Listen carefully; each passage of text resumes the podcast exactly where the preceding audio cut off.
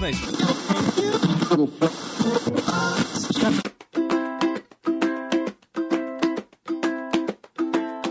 Saudações quadrinísticas, pessoal. Aqui é Milton Cabona e venho aqui falar que a equipe do seu podcast favorito está de férias. Sim, de merecidas férias.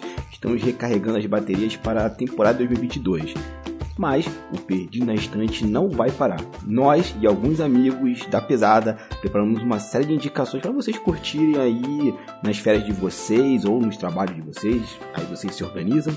E enquanto vocês esperam o nosso retorno, aproveitem essas dicas, bons descansos, coloque a leitura de vocês em dias e as séries também e nos ouvimos em fevereiro. Até lá, pessoal!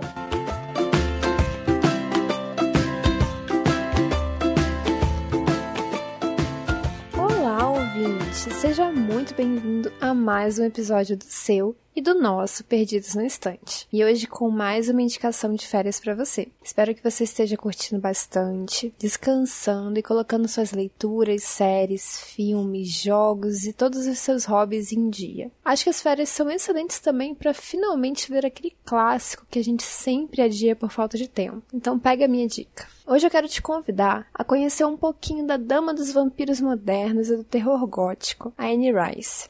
A começar pelo seu magnus opus, As Crônicas Vampirescas. Como é muita coisa a ser dita, eu vou focar só no primeiro livro, que é o famosíssimo Entrevista com o Vampiro, mas vale a menção honrosa ao universo majestoso que a Anne Rice criou e que segue sendo uma referência absoluta nas produções atuais do gênero. Entrevista com o Vampiro é um livro de 1976 e conta a história de Louis, um jovem que é transformado em vampiro por Lestat. Além das descobertas de Louis sobre seu novo eu, suas habilidades, etc. Um dos pontos altos do livro é a relação entre Louis e o Lestat, aprendiz e mestre, cúmplices e rivais, e possivelmente amantes. Pois é, os livros da Anne Rice são cheios de tabus, especialmente para a época em que foram escritos, e carregam uma enorme carga erótica e selvagem. Outra questão bem interessante é a quantidade de críticas e reflexões que a autora busca trazer nas crônicas vampirescas. O Louis, por exemplo, é um vampiro que tem aversão à violência e questiona sua própria natureza a todo momento. Outro ícone criado pela Anne Rice é a pequena vampira Cláudia, criada como filha por Lestat e Louis. A ideia da criança vampira é bastante ousada e muito bem explorada no livro, levantando vários dilemas bem interessantes, inclusive sobre sexualidade. Mas e quanto ao filme? Bom, se você já não assistiu, com certeza já ouviu falar nesse filmaço que lançou o Brad Pitt ao mundo como vampiro Louis.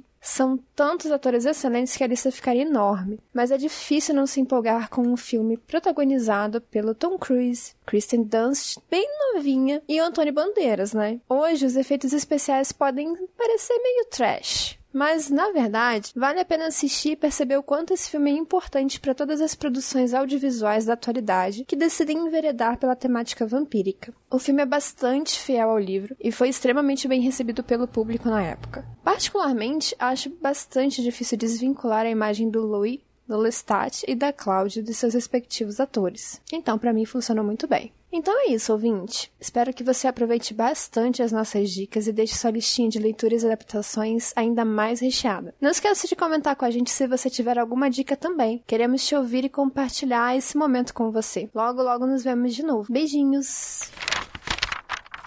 Esse episódio vai especialmente para nossa madrinha, apoiadora, pessoa que está sempre aqui conosco no Leitor Cabuloso, a escritora Ana Lúcia Merege nós convidamos todas as pessoas que nos ouvem a conhecer os livros dela. Vocês não vão se arrepender.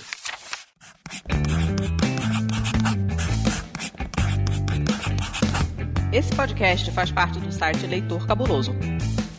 Conheça nossos conteúdos em www.leitorcabuloso.com.br.